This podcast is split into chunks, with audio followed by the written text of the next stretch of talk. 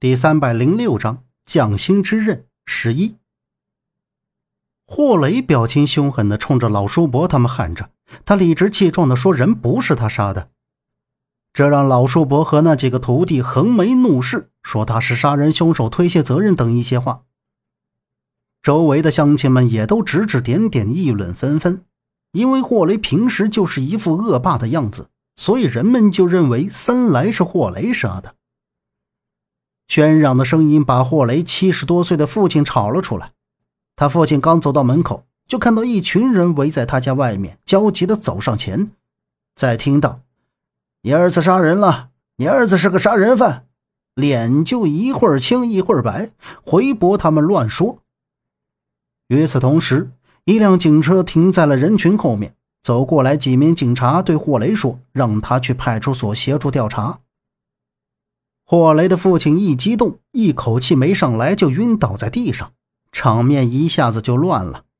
霍雷先是让自己的手下把他父亲抬上车送去医院，然后急凶白脸的就跟孙木匠的大徒弟他们动起手来了。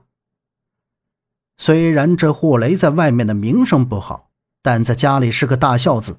如今姓孙的徒弟来家门口闹事，气坏了自己的父亲，这过节定是结下了。毫不客气的就对他们大打出手，几名警察竭力阻拦劝说，最后把霍雷和孙木匠的大徒弟，还有动手的几个人都带去了县城的派出所。当人群渐渐散了之后，老叔伯和几个乡亲把三来的尸体往回抬。在杨木刚要离开的时候，看到雷家大门口站着一个人，这个人露着头，看着很得体，很秀气。却给人一种呆头呆脑的感觉。他哆哆嗦嗦地向外瞅着，想要出来，却被霍雷的手下往院里推。只见他猛然挥出一把刻刀，指着他们。当他握刀的手抖动时，杨木注意到他手背上那颗显眼的红痣，他就是孙胜军。杨木立刻上前去阻止霍雷的手下：“你们放开他！”没看到他不愿意跟你们进去。你谁呀？外地人呐，少他妈管闲事儿！杨木的眸光闪烁，一把就扣住身前孙胜军的肩膀，往后拽去。外地人怎么了？他是孙木匠的徒弟，我要把他带回去。哟，还知道孙木匠？雷哥说了，必须让孙胜军把石刻雕完。孙胜军，你给我过来！你丫的再拦着！别怪哥儿几个不客气！这两个霍雷的手下凶神恶煞的喝道。杨木将身体挡在孙胜军的前面，眼看这两个人挽着袖子就要动手。这时，陈方安和李庆华大步流星的冲到杨木的身旁，与之要对抗。那两个人看到他俩，反而怂了，瞅着杨木他们把孙胜军带走。回到孙木匠家。老叔伯见孙胜军被杨木他们带回来了，抓住孙胜军的手，激动地说道：“小军，他们没把你怎么样吧？让我看看，他们没打你吧？”孙胜军依然是呆头呆脑的样子，他这一路上没有开口说话，手里一直攥着那把刻刀。现在老叔伯跟他说话，他突然目光一闪，露出畏惧的神色。他一挣脱，就张皇失措地向后院跑去。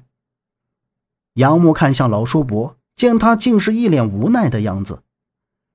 周震从后院走过来，问道：“老叔伯，刚才跑进去的就是孙胜军吧？他那是怎么了？”杨木也异样的目光看向老叔伯，看他怎么回答。老叔伯说：“先料理三来的后事，然后慢慢的再跟他们说孙胜军的事。”但是三来遇害是有问题的，所以他还被放在堂屋的棺材里。而孙胜军自从回来后，就把自己关在房间里不出来，谁叫也不管用。晌午，杨木端着一碗饭坐在院子里，对旁边的周震问道：“周震，你老叔伯是他们二师傅，也就是说他也是个木匠，这事你知道吗？”周震嚼了嚼嘴里的饭，吞下去，说道：“不知道呀，我家老爷子没跟我提过老叔伯之前是做什么的，我只知道老爷子给他出钱开的招待所。他是木匠，我也是今天才知道的。怎么了？没什么。我说老叔伯对孙木匠家怎么这么熟呢？哎，今天谁报的警？幸好警察来得及时，不然你老叔伯他们可要吃大亏了。杨木说完，埋头扒了两口饭。是我报的警。孟莎的声音在后面响起。一直到天黑之后，孙胜军才缓缓来到前院，呆板的凝视着堂屋。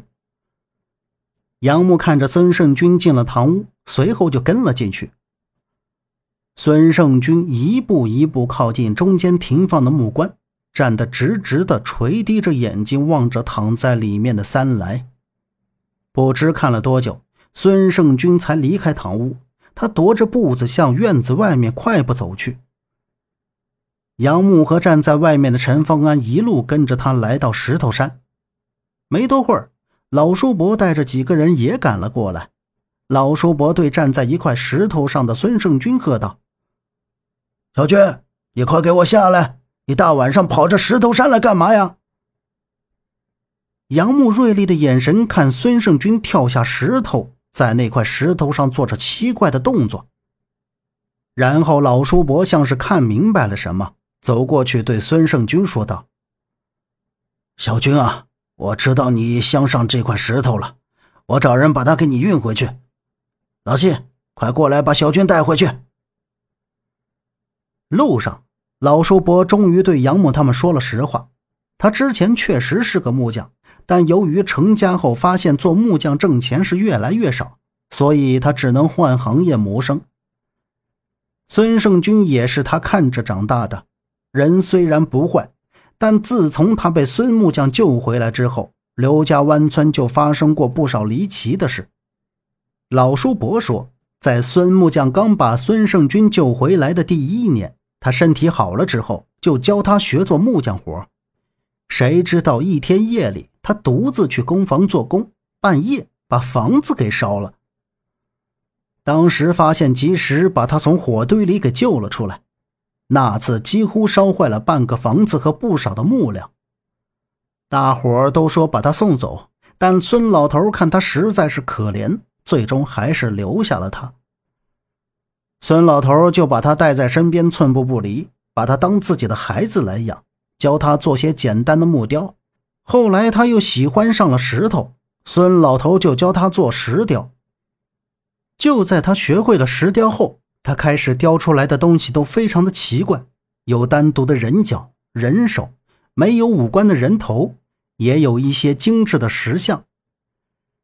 一些好的石雕成品，孙老头都给放到了院外面装门面，不少村民看了。也有好奇的去看孙胜军的手艺，谁知孙胜军闹了脾气，白天竟然不做石雕，改到了晚上三更半夜刻石头。